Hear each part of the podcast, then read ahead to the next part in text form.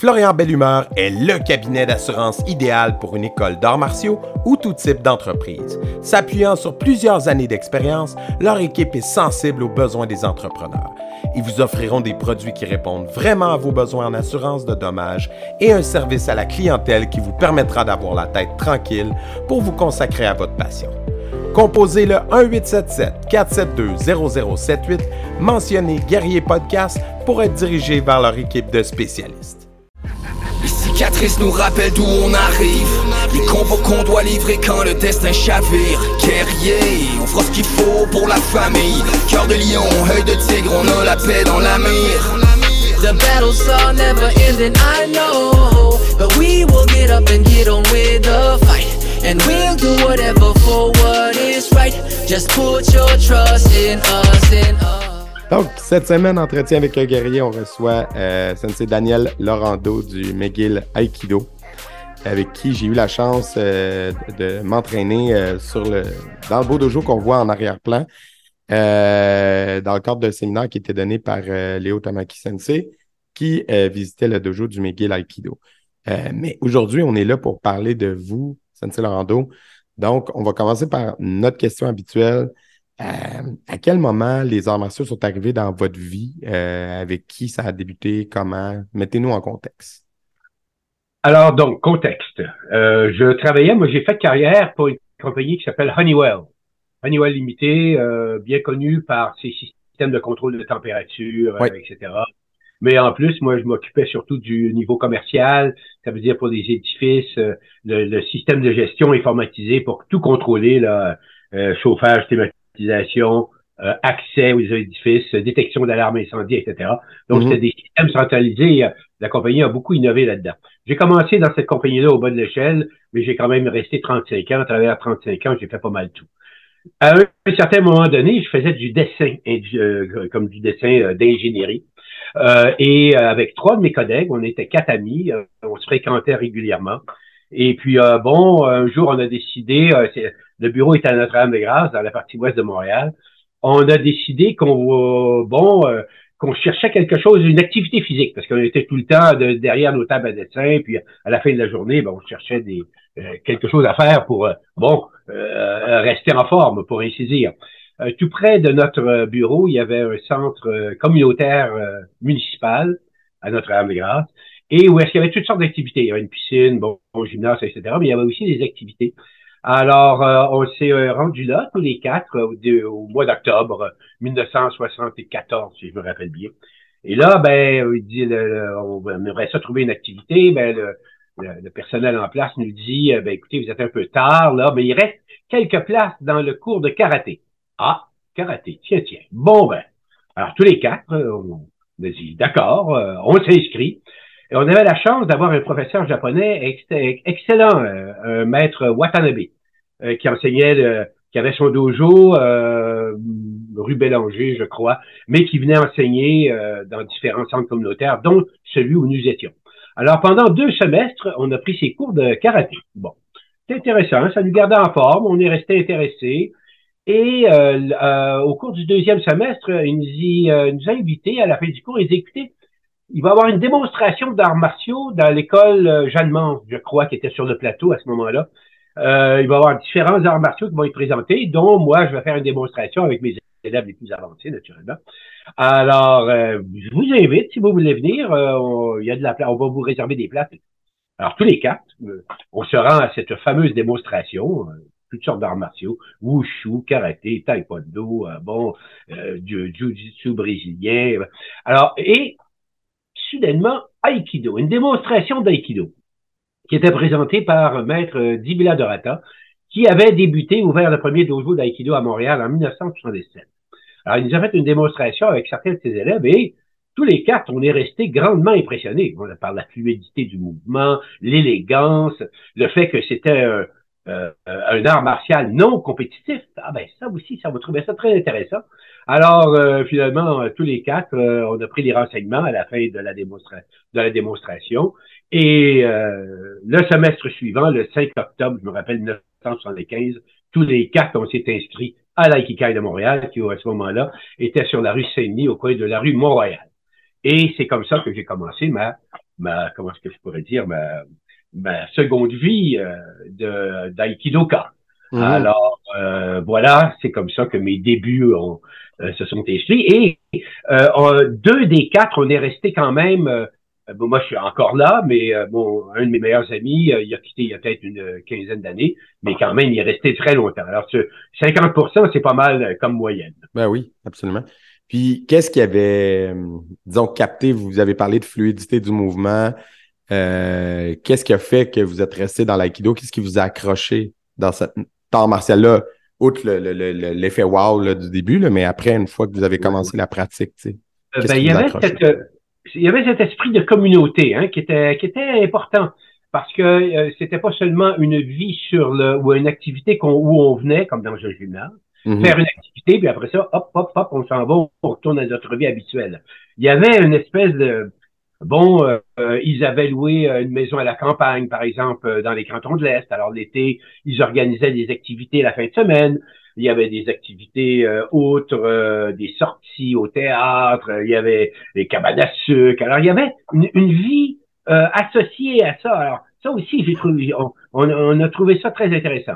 Déjà à ce moment-là, ils organisaient des stages où l'aïkido n'était n'était pas tellement répandu à ce moment-là. Donc, les gens, euh, euh, la communauté Aikidoka, de, je dirais même d'Amérique du Nord ou de l'Est de l'Amérique du Nord, se fréquentait couramment. Alors, Mhm. on avait des gens qui venaient de Boston, de New York, bon, euh, du Maine, Toronto, Québec, Ottawa. Alors, euh, ça faisait toute une communauté euh, qui était euh, euh, des collègues, des confrères, des consoeurs. Alors, il y avait une- des, des liens d'amitié qui se développaient. Alors, Mhm. ça aussi, ça a joué beaucoup dans la balance, en plus, naturellement, de cette philosophie de comment rediriger l'énergie, comment pas nécessairement apprendre à se défendre et à, à gérer une situation conflictuelle, mais déborder euh, le, le- le tatami pour utiliser euh, cette, euh, ce, ce moyen, cette philosophie dans la gestion de, de notre travail, de relations avec nos amis, avec nos parents, euh, bon, euh, nos patrons, etc. Donc c'était quelque chose qu'on pouvait, euh, qui était complet pour, qui s'insérait bien dans la vie pour les gens qui avaient pour, qui cette, cette philosophie-là était attrayante. Et c'est sûr que, bon, ben, moi, après 50 ans, je suis presque 50 ans, je suis encore là parce que je trouve que c'est euh, c'est un véhicule absolument extraordinaire. Absolument. Et pour les gens qui nous écoutent, euh, généralement, notre auditoire est composé de, de pratiquants, mais quelqu'un qui connaît très, peu l'aïkido, euh, pouvez-vous nous replacer un peu son historique, euh, un peu l'histoire d'où d'où ça vient? Oui, bien sûr, bien sûr. Alors, euh, le fondateur de l'aïkido, Murray Ueshiba, euh, qui est euh, bon, qui est né, attendez un peu, j'ai pas la date de sa naissance, mais il est décédé quand même assez récemment. Mhm. Euh, Lorsqu'on parle d'arts martiaux, il est décédé en 1969. Alors, Ouais, ouais. quand j'ai commencé l'aïkido, ça faisait pas tellement longtemps que le grand maître, euh, disons, avait quitté et avait déjà euh, hum, euh, envoyé ses apôtres à travers euh, à travers le monde pour enseigner pour pour euh, di- disséminer la- l'aïkido en Mhm. Europe, en Asie, en Amérique du Nord, etc. Alors euh, lui euh, finalement était euh, a euh, pratiqué euh, beaucoup d'arts martiaux, plusieurs dont le judo, le jujitsu, Mhm. euh, des arts, euh, les arts traditionnels avec les armes au Japon, le boken, euh, le, le, le, le jo, euh, Mhm. euh, et euh, bon, euh, à ce moment-là, beaucoup des descendants de samouraïs, des samouraïs eux-mêmes, avaient fondé des écoles dans lesquelles ils avaient décidé de, de, de mettre ou d'enseigner leurs secrets de, de leur, la maîtrise de leur art. Le samouraï qui était le, policier, le juge, celui qui, qui réétablissait la paix, qui gérait les conflits dans le Japon. Euh, jusqu'au moment où le, le- l'ordre a été dissous là au- euh, vers les 1840 48 je crois. Alors ces, ces samouraïs qui n'avaient plus de plus d'emploi pour ainsi dire ont fondé ces écoles dans lesquelles ils enseignaient leur, leurs secrets pour ainsi dire. Alors donc il y avait des conflits entre les écoles parce qu'ils voulaient pas que les secrets aillent à l'autre école que les gens d'une école aillent vendre leur, leur, leur- leur habileté ou, ou fondent des écoles séparément alors, il y avait beaucoup de, de, de compétition et ça, Maître Weshiba euh, trouvait ça que c'était lui voyait une, beaucoup plus un sens harmonique euh, du, aux arts martiaux. Il voulait une philosophie de non conflictuelle. Il voulait qu'il y ait une collaboration entre les êtres humains parce qu'il faisait partie d'une religion qui prêchait euh, ces, ces, ces principes-là. Alors donc, euh, lui, euh, euh, qui est devenu maître quand même dans, plusieurs de, ses, de chacun de ses arts martiaux, après avoir étudié avec des grands maîtres, a décidé de prendre des bases d'un petit peu de tout et de faire un art martial qui était à l'image de ce que lui souhaitait. Alors on peut dire que les bases de l'aïkido sont nées avant la guerre, dans les années 30, et lorsque la guerre est arrivée, naturellement, ça a mis un peu, ça, ça a mis un certain, une certaine pause au développement, mais après la guerre, après la guerre, lui et son fils ont commencé à, plutôt son fils, euh, euh, euh mon Dieu, euh, Kisumaru euh, Ueshiba, a commencé à, à formuler l'aïkido, à mettre des, bon, ben, des principes de base, euh, les, attaques, les techniques, les déplacements, comment travailler avec les armes, faire des certaines formes avec les armes aussi. Alors, tout ça s'est développé après la guerre et c'est vraiment au début des années 50 que ça a sorti du Japon et que c'est surtout euh, le premier pays qui, qui, a vraiment adopté l'aïkido, ça a été la France. Parce que la France déjà avait une tradition, ils avaient déjà adopté euh, les principes du judo. Le judo avait commencé à avoir à percer en France les, les, Français avaient déjà un art martial propre à eux, la savate.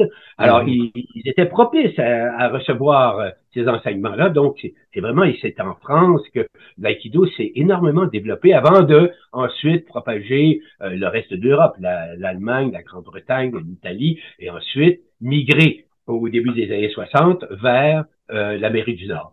Alors, euh, c'est un peu comme ça euh, que l'aïkido s'est développé et c'est toujours la maison mère qui est à Tokyo, le Rambu Dojo, qui établissait les principes, euh, les règles pour les examens, etc., etc. Tout, et ça vient encore de là aujourd'hui. L'aïkido, il y a eu certaines schismes qui se sont faits, des, des élèves directs de Sensei qui ont décidé de de partir leur propre veine, mais quand même l'aïkido est resté assez intègre à lui-même. Donc, mhm. euh, euh, bon, il y a la forme euh, Yoshinkai, euh, la forme euh, Mushizuki, là qu'on a justement avons eu des confrères qui sont venus travailler avec nous lors du stage de Léo Tamaki, mais c'est des choses qui, bon, ça, ça, se ressemble, on peut travailler ensemble. Donc, ça demeure intéressant, ça demeure une communauté quand même assez intègre.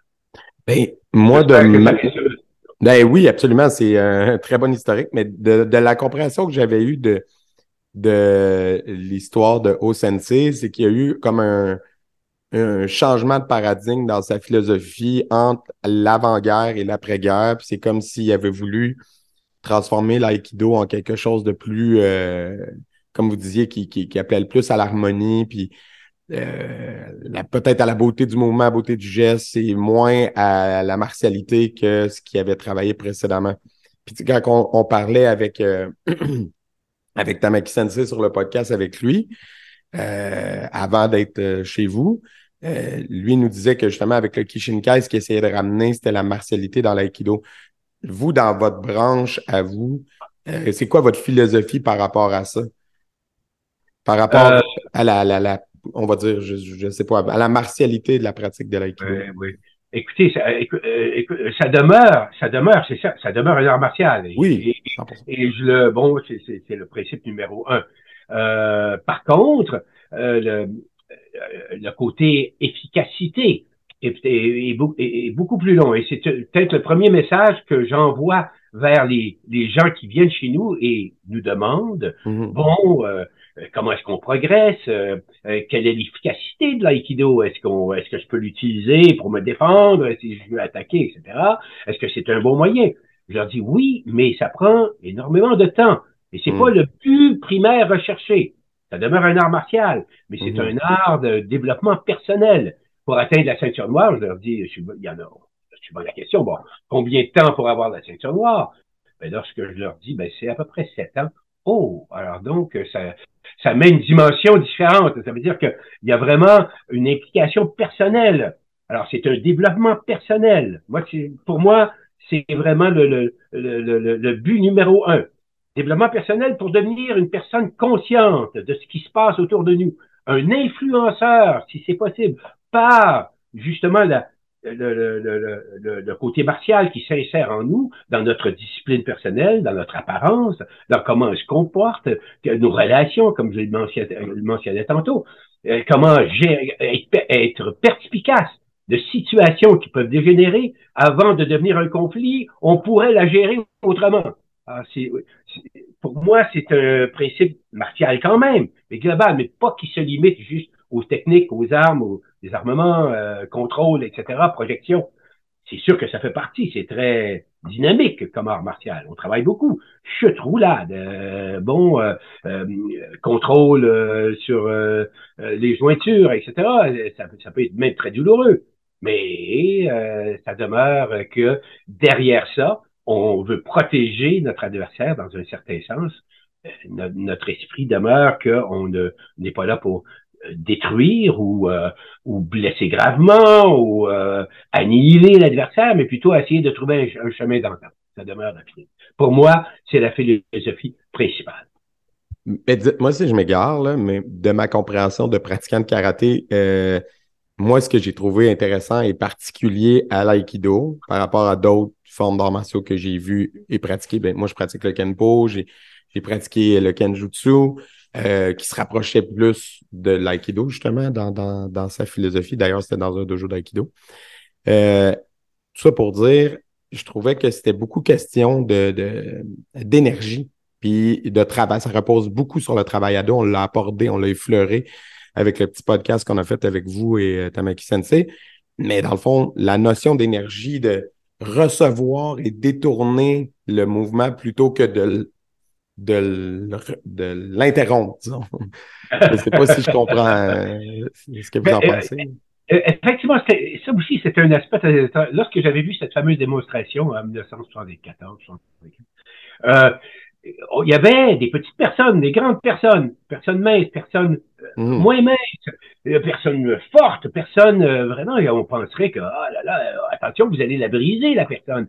Mais c'était, on voyait que on utilisait ce, flot d'énergie pour la, pour j'aime pas utiliser le mot contrôler, mais rediriger, mmh. la manipuler euh, pour euh, euh, retourner ça d'une façon où est-ce que, bon, comme une spirale, on arrive au centre et à un point d'arrêt d'égalité, de, de, de, de, de, comment je pourrais dire, de, de où est-ce qu'on on devient égaux l'un à l'autre et, à, ce moment-là, on peut euh, bon discuter d'une solution avant de passer à l'étape suivante qui pourrait soit briser le monde, n'importe quoi, ah, bon, parce qu'on euh, peut pas s'entendre, mais on cherche quand même ce point commun où est-ce qu'on peut dire, ah, on se retrouve là à un moment d'égalité, et euh, là, je peux prendre le contrôle ou on règle notre situation. Alors, ça demeure, ça permet à des personnes de tout âge, de toute, de toute grandeur, de toute corpulence, de pouvoir travailler l'aïkido, c'est aussi c'est un aspect qui est très intéressant. Alors, une petite personne peut travailler avec une grande personne. Quelqu'un de, de, relativement frêle peut travailler avec quelqu'un de solide et de puissant, et ça va donner un résultat très similaire. Et ça n'enlève rien, attention, je veux bien, ça n'enlève absolument rien aux, autres arts martiaux. Ah chacun a sa voix, c'est votre façon de faire des choses, et elles sont toutes valables, toutes valables. 100%. Puis, il y a l'autre chose qui m'a frappé aussi, c'est justement le, fait que c'est une pratique, ma foi, quand même exigeante sur le corps. Tu sais, le concept de faire des roulades là, est très présent dans, dans la pratique. Euh, puis la moyenne d'âge de vos pratiquants, et en tout respect, là, est, est élevée. Les gens qui sont là, qui sont pratiquants, vous avez des vétérans. Donc, ces, ces gens-là ont l'air en top forme. Donc, euh, ça me semble être un art qui est, euh, très adéquat pour conserver une santé globale. Est-ce que je me trompe ou euh? ah, j'y crois énormément. Écoutez, bon, modestement, j'ai j'ai l'âge de lire la dernière année pour lire mes Tintins. J'ai 77 ans.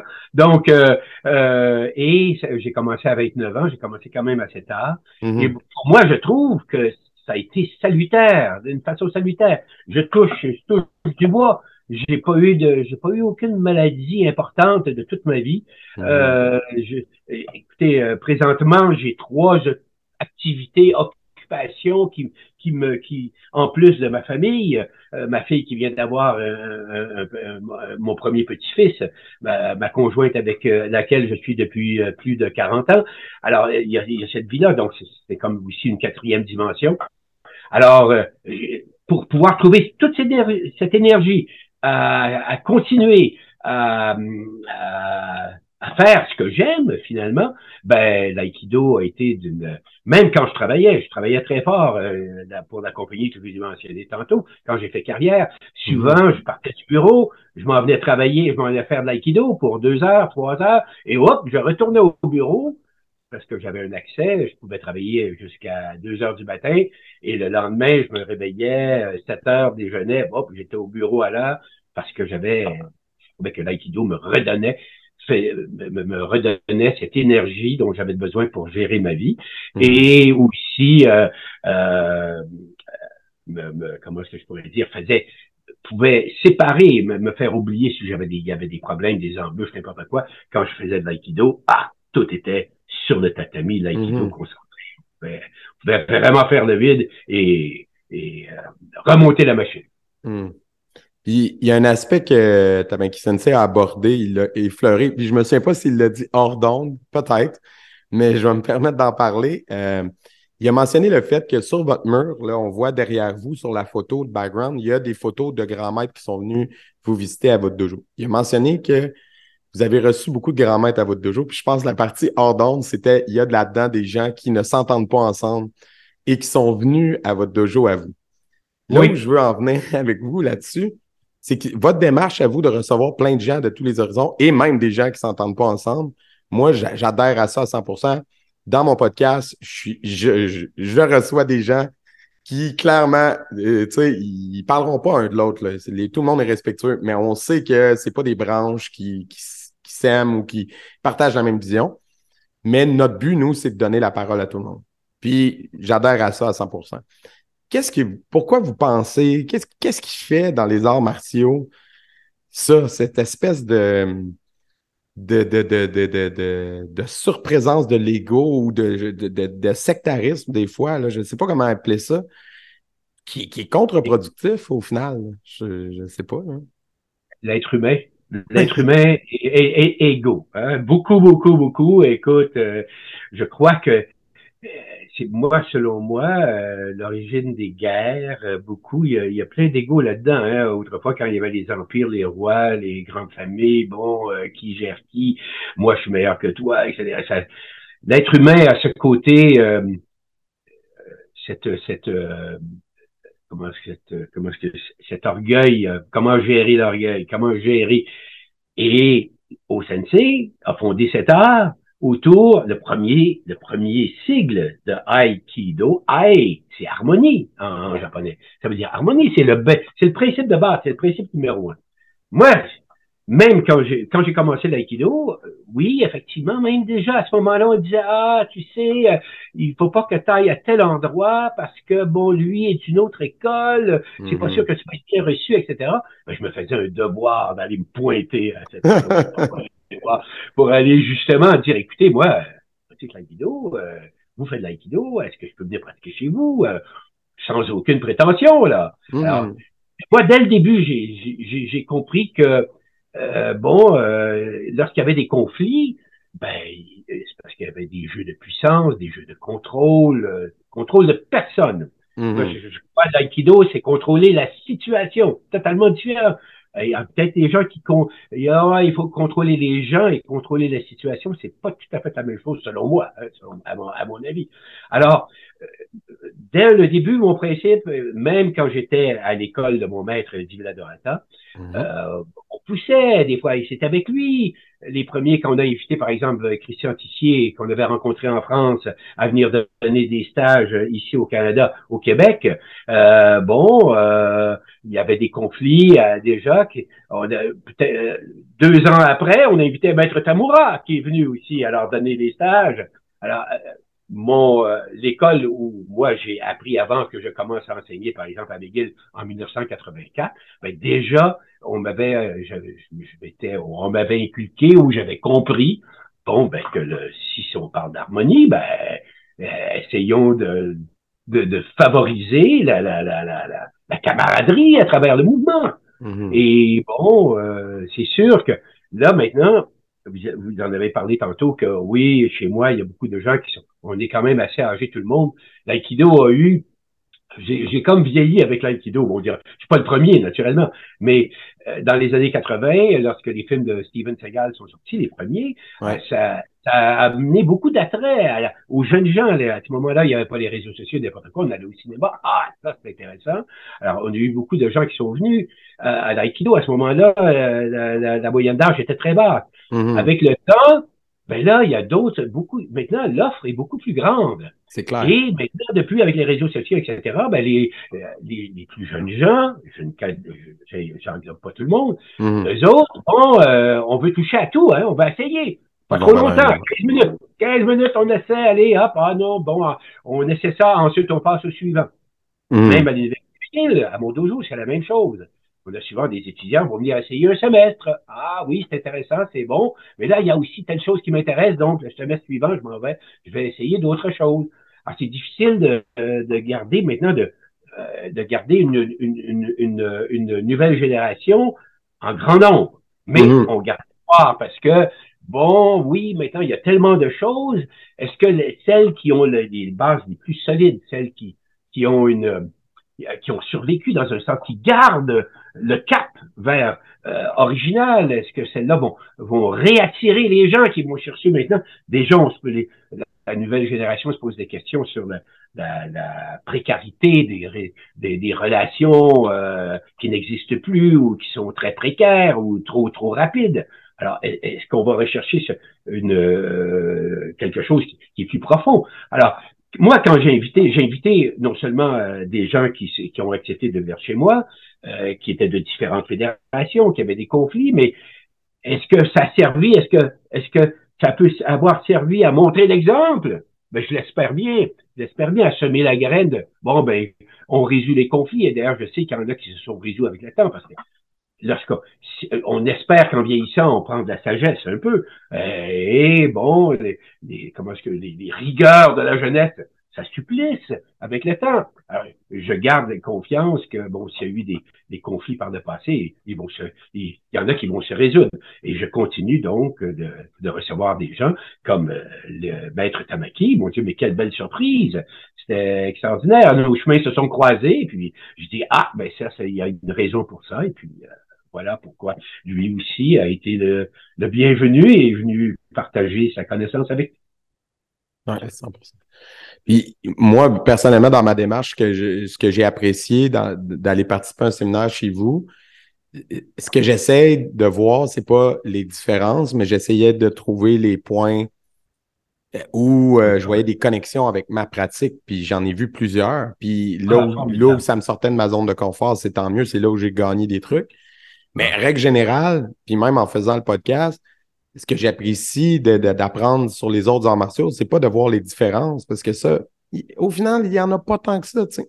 Il y a beaucoup de points de connexion entre les différents arts martiaux. Puis, en tout cas, dans le Kenpo, il y a beaucoup de liens avec l'Aikido. Euh, puis, il y a des liens avec le ninjutsu, avec plein de le kung fu, avec plein d'autres styles. Puis, au final, il y a quelque chose de un peu comme, comme euh, avec la religion, les religions se ressemblent un peu toutes quand on regarde le texte d'origine. Puis les différences viennent quand on écoute les hommes en parler. C'est un peu. Euh, les arts martiaux, c'est un peu la même chose. Bien dit. Effectivement, non, non, on a tous un point commun en quelque part. Puis euh, je crois qu'habituellement, le résultat aussi est assez positif. Euh, pour les gens qui persévèrent, les gens, bon, avec le temps, on comprend. Et dans chacun des arts martiaux, on trouve les, les, les, les, les euh, pas les leaders, j'ose pas dire les leaders, mais les personnes ressources mhm. qui euh, finalement comprennent bien leur art et savent bien le transmettre. C'est très important. Très important. J'avais une question en vous écoutant euh, parler tout à l'heure à propos de Steven Seagal, entre autres. Oui. C'est un sujet controversé, Steven Seagal, dans l'aïkido. Euh, puis j'ai vu une vidéo récemment, il y a euh, euh Jesse qui est allé à sa rencontre. Puis ma foi, ça me semblait tout à fait efficace à voir les grimaces de, de quand il s'entraînait avec lui. Ça, ça me semblait tout à fait fonctionnel, sa pratique.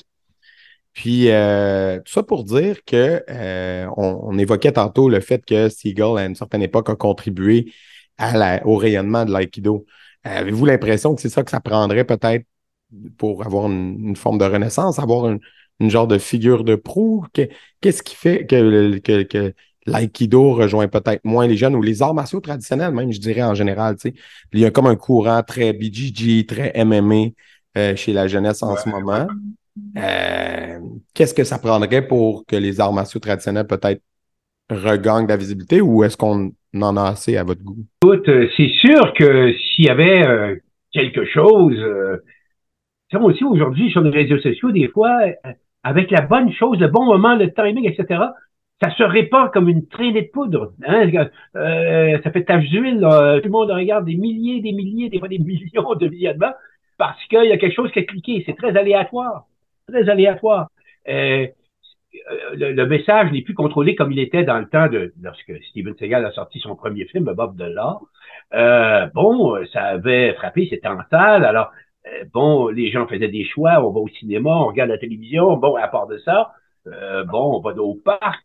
Maintenant, aujourd'hui, je, je le mentionne tellement de choix que le message se dit, euh, finalement se perd, les messages se perdent, se diffusent, mais à l'occasion, aléatoirement, il y en a un qui accroche, et puis mon Dieu, ça ferait, ça explose. Mm. Est-ce que dans l'aïkido, comment est-ce que quelqu'un pourrait comment euh, diffuser ce message-là, de la façon que hop, ça se glisse et que ça devienne viral, comme on dit? Écoute, c'est à souhaiter. J'ai pas la solution, je pourrais pas dire, mais, mais, mais je dois dire que la norme de rétention est restée quand même presque la même depuis que j'ai commencé. Hein. Dans le temps, on disait 1 sur 10. 10 élèves qui se présentent, on en garde un qui va durer, disons, plus que 3 ans. 2 ans, 3 ans. Euh, à McGill, on est assez chanceux, on peut dire 2 sur 10, à peu près. J'ai fait, à un certain moment donné, j'avais fait une statistique, et je, me compte chanceux, c'est 50, c'est 100% de plus. Mais, mais on est chanceux parce qu'on a, a une certaine visibilité à, l'Université McGill, chose que des petits dojos, euh, si les gens ne vont pas au dojo, ou si c'est pas diffusé sur le web, euh, ça reste inconnu.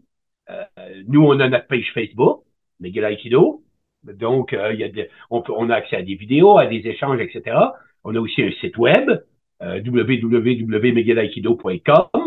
où on, là, on a une galerie avec des photos, on a des vidéos, des techniques au ralenti, à la vitesse, euh, des, avec des armes, mais à, main nue, etc. Des, des, extraits de stage. Alors, c'est les moyens de diffusion un peu, j'appelle presque traditionnels, mais on, les utilise au, au meilleur de leur connaissance il y, a, quelque chose aussi comme si euh, c'était mal. Euh, dites-moi si, si je m'égare, mais je trouve pas ça que c'est une mauvaise chose qu'il y ait différentes pratiques aussi qui rejoignent différentes tranches d'âge. Parce qu'en évoluant dans la vie, ben, des fois, ça se peut que ce qu'on recherche, euh, c'est pas la même chose, on n'est pas à la même place, et puis euh, et puis que donc, c'est tout à fait adéquat aussi que peut-être quelque chose qui rejoigne certains publics et moins d'autres, puis euh, que ça n'enlève pas de la valeur à un ou à l'autre. Absolument d'accord. Absolument. Mm. D'ailleurs, nous, on, on, a, établi une classe de jeunes, je ne sais pas des enfants, mais des jeunes. On avait commencé 5 à 5 à 14 ans. On a trouvé que 5 ans, c'était trop jeune. Ça ne marchait pas vraiment. Il faut mm. avoir, euh, il y a d'autres étapes à passer avant le karaté plus le karaté le judo est, est, est, plus intéressant pour, mm. pour cette tranche là On a remonté à 8 ans maintenant. Mais entièrement d'accord chaque chaque pour atteindre le sommet de la montagne, l'image qu'on utilise beaucoup en armation, ben, il y a différents, il y a des sentiers, il y en a tout le tour de la montagne. Chacun prend son sentier, celui qui va le mener, et euh, pour trouver ses valeurs à lui, qui va, qui va euh, donner la satisfaction qu'il recherche et peut-être, comme je disais, avec le temps, euh, aller trouver ce message commun, plus on se rapproche du sommet. Oh, là, on commence à comprendre, on voit plus loin, on voit. Alors, c'est, c'est une belle image, mais une image réelle. Alors donc, euh, je reviens à ce que aussi ce que j'ai mentionné tantôt, tous les arts martiaux ont leur valeur, ont leur public, ont leur raison d'être, etc. Et c'est, mm. mais euh, c'est un, c'est, c'est, c'est, le, au bout de la ligne, le message doit être en, quelque part commun. C'est pour élever l'être humain et non pas mhm. pour le rabaisser.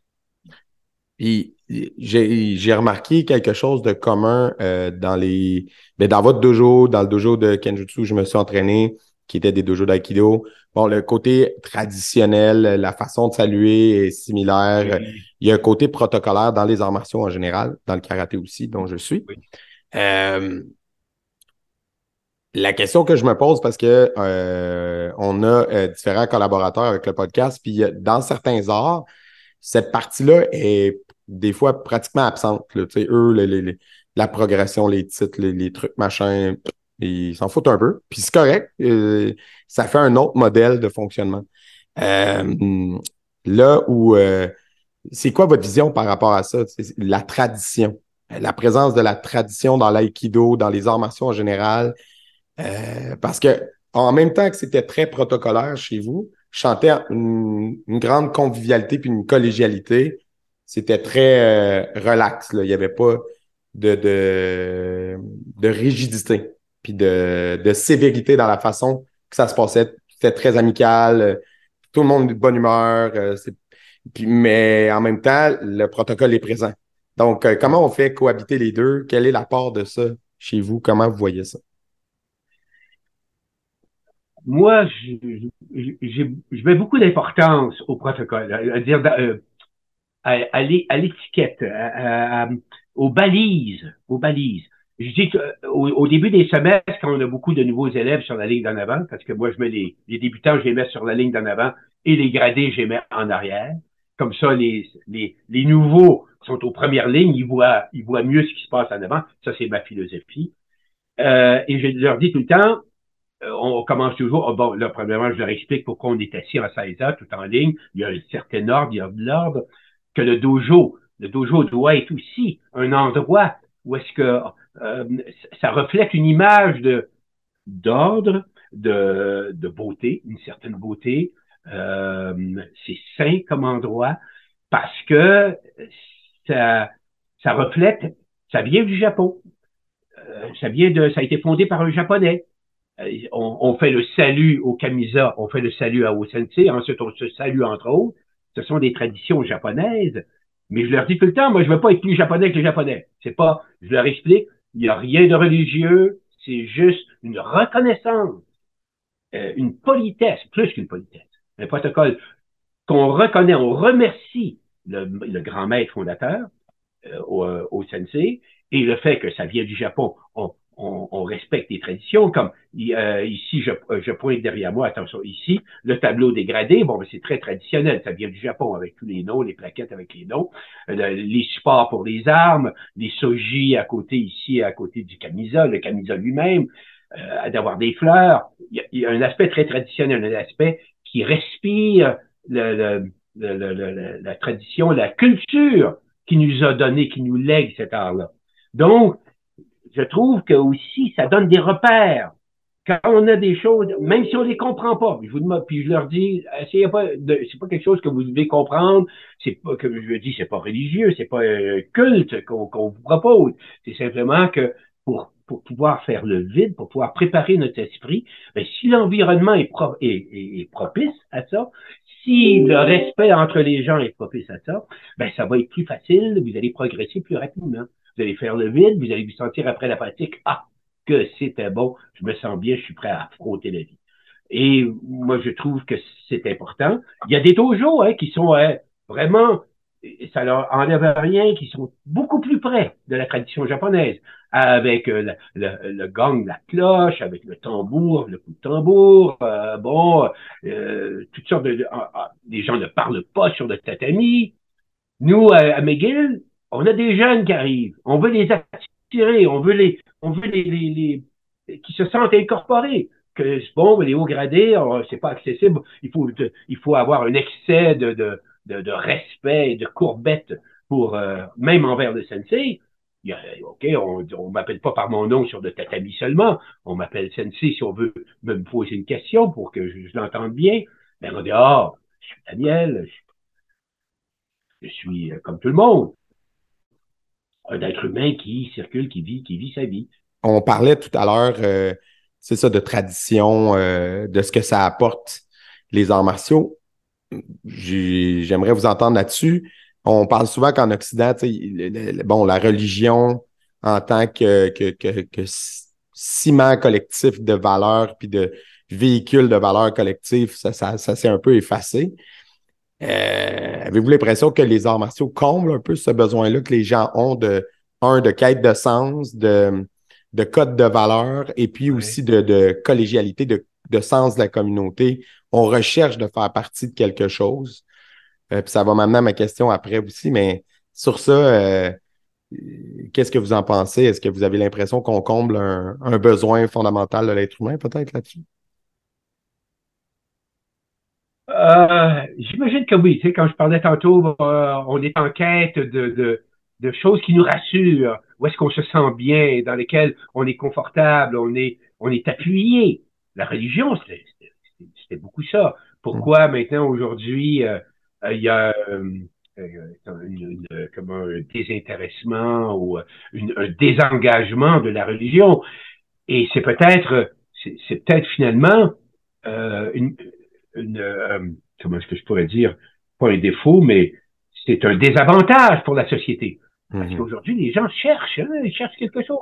On est bousculé par le rythme auquel l'humanité évolue présentement. Là. On est bousculé, on, perd nos, nos, nos, nos, repères, nos, balises sur lesquelles on, on était solide. La, la religion, c'était une balise extraordinaire.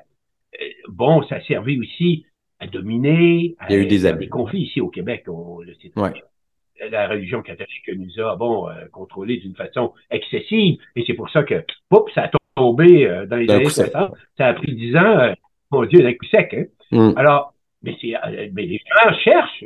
Bon, ça se remplace pas facilement cet engagement-là.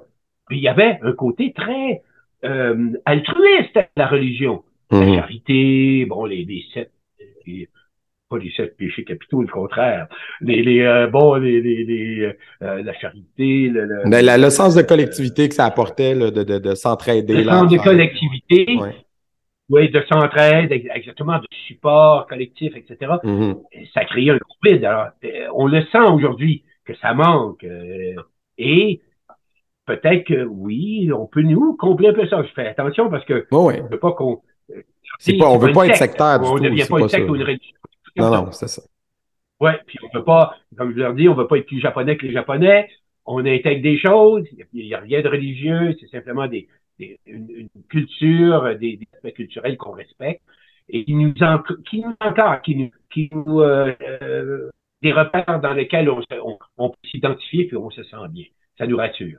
Ouais. Euh, et quand je disais tantôt, peut-être qu'éventuellement l'aïkido va pouvoir aller reprendre de sa de sa popularité, parce que on, on tient ces, ces choses-là existent. Mm-hmm. Ça remplacera pas la religion, mais pour des personnes, ça peut leur donner un sens de collectivité, de support et d'intégration. Ça, ça peut aider, effectivement. Euh, J'avais peut-être une dernière question, un dernier gros sujet à aborder avec vous. Euh, c'est un thème récurrent depuis trois ans, mais je pense que ça va être, ça va en être un. Euh, c'est un thème de société pour les prochaines décennies, c'est clair. Puis encore plus dans les derniers mois. Euh, l'avènement de l'intelligence artificielle. Ah euh, vous, vous êtes, un, vous êtes un vétéran des arts martiaux, mais un vétéran dans la vie aussi. Vous avez un, un recul, euh, je ne sais pas ce que vous en pensez, mais j'ai l'impression que les arts martiaux, encore là, euh, ça amène quelque chose où ce qu'on ce qu'on amène comme valeur aux gens, c'est de dire l'important, c'est pas la fin de la course, c'est pas le, le, haut de la montagne, c'est le journey pour s'y rendre. Puis c'est quelque chose qui se perd. Puis l'avènement de l'intelligence artificielle répond beaucoup aux besoins de réponse instantanée, d'apprentissage instantané, de réussite instantanée de n'importe quoi, de création instantanée d'œuvres d'art. C'est pour moi qui est un, qui est un artiste aussi, qui est une aberration, là, de créer euh, des œuvres d'art automatisées avec des machines qui font juste pomper toutes les œuvres d'art créées par l'homme à ce jour. Euh, alors que ce qui est beau dans la création, autant dans les arts martiaux que dans les arts tout court, c'est tout le processus, la réflexion humaine derrière le vécu qui a apporté cette œuvre-là. Euh, pensez-vous qu'on va réussir euh, ce, combat-là? J'ai l'impression que c'est le combat du siècle, ça. L'humain contre la machine. Là. Je ne sais pas comment vous voyez ça. Mais... Ben, au moins, en Aikido, on n'est pas rendu à qu'on me remplace par un robot puis que les pratiquants deviennent des robots. On, on reste. C'est une chose très intéressante de l'aïkido, c'est qu'on travaille toujours à deux. On, En partenariat et non pas en compétition. Ça aussi, c'est une belle leçon de vie. C'est une belle leçon de vie. On n'est pas là pour se dominer l'un l'autre, pour être meilleur l'un l'autre. C'est, c'est, le but recherché. On est mm-hmm. là pour s'améliorer l'un l'autre, pour s'aider, pour se pousser, pour, hein, pour euh, s'améliorer, etc. Donc, c'est un aspect, ça, que même l'intelligence artificielle, même si on met un écran en avant avec un bon idée, c'est pas la même chose. C'est le mm. contact humain. Alors ça, ça, euh, c'est quelque chose de précieux qui, encore une fois, va peut-être réattirer du monde parce que là, ah, on est dans une communauté, on travaille ensemble, on se regarde dans les yeux.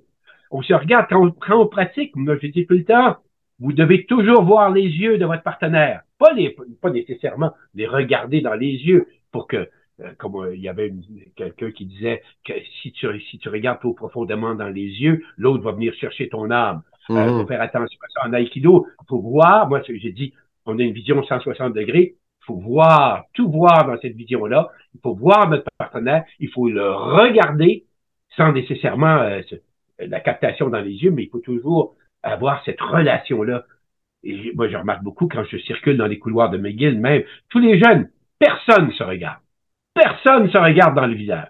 Hmm. Tout le monde, soit c'est dans le téléphone ou quand on passe dans le couloir, ah, on regarde d'ailleurs, on passe, on ose pas, on a peur de se faire justement que on est rendu à un point tellement sensible qu'un regard peut être interprété comme une agression, pas une agression, mais une, une intrusion dans son intimité.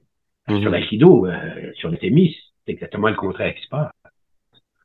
On apprend à oh, regarder euh, la physionomie, interpréter le mouvement du corps. Euh, l'aïkido, c'est le l'akama est porté pour cacher le mouvement des pieds, puis si on le détecte, hop, ça donne déjà un indice. Alors, le, le, corps à corps est très important. Et derrière le corps, ben, il y a l'âme. Alors donc, et je parle pas du, au point de vue religieux, l'esprit, l'âme, ce qui peut rester de l'être humain une fois que le corps disparaît. Ouais. C'est un excellent mot de la fin, euh, Santi Lorando. C'était une conversation, ma foi, vraiment très, très riche et, euh, et euh, très philosophique. J'apprécie, j'apprécie beaucoup. Euh, pour les gens qui veulent en apprendre plus sur vous, je, leur suggère de nous, de nous suivre sur Patreon, sur la plateforme Patreon. Euh, ça permet de supporter le podcast avec une petite contribution mensuelle et vous avez accès à tout plein de contenus bonus qu'on a créé depuis la deuxième saison. Donc, il y a des, des heures et des heures, même si c'est des petites capsules, il y en a des plus longues, il y en a de 20 minutes, il y en a de 3 minutes, ça dépend des invités. Mais comme on en a fait avec tout le monde, il y en a pour des heures de contenu quand vous vous abonnez, puis on en crée avec chaque nouvel invité. Donc, c'est patreon.com, barre oblique, guerrier podcast, Sensei Lorando. Merci beaucoup. Et euh, vous restez avec moi pour ça. Puis merci pour votre temps. Puis, aviez-vous ben, quelque chose à... Allez-y. Manuel Gendron, ça a été vraiment euh, un honneur, un privilège euh, de pouvoir partager le fruit de ma passion avec vous. Et ben, merci. puis, tout à aller, l'aïkido, c'est altruiste, alors allez, donnez-en plus.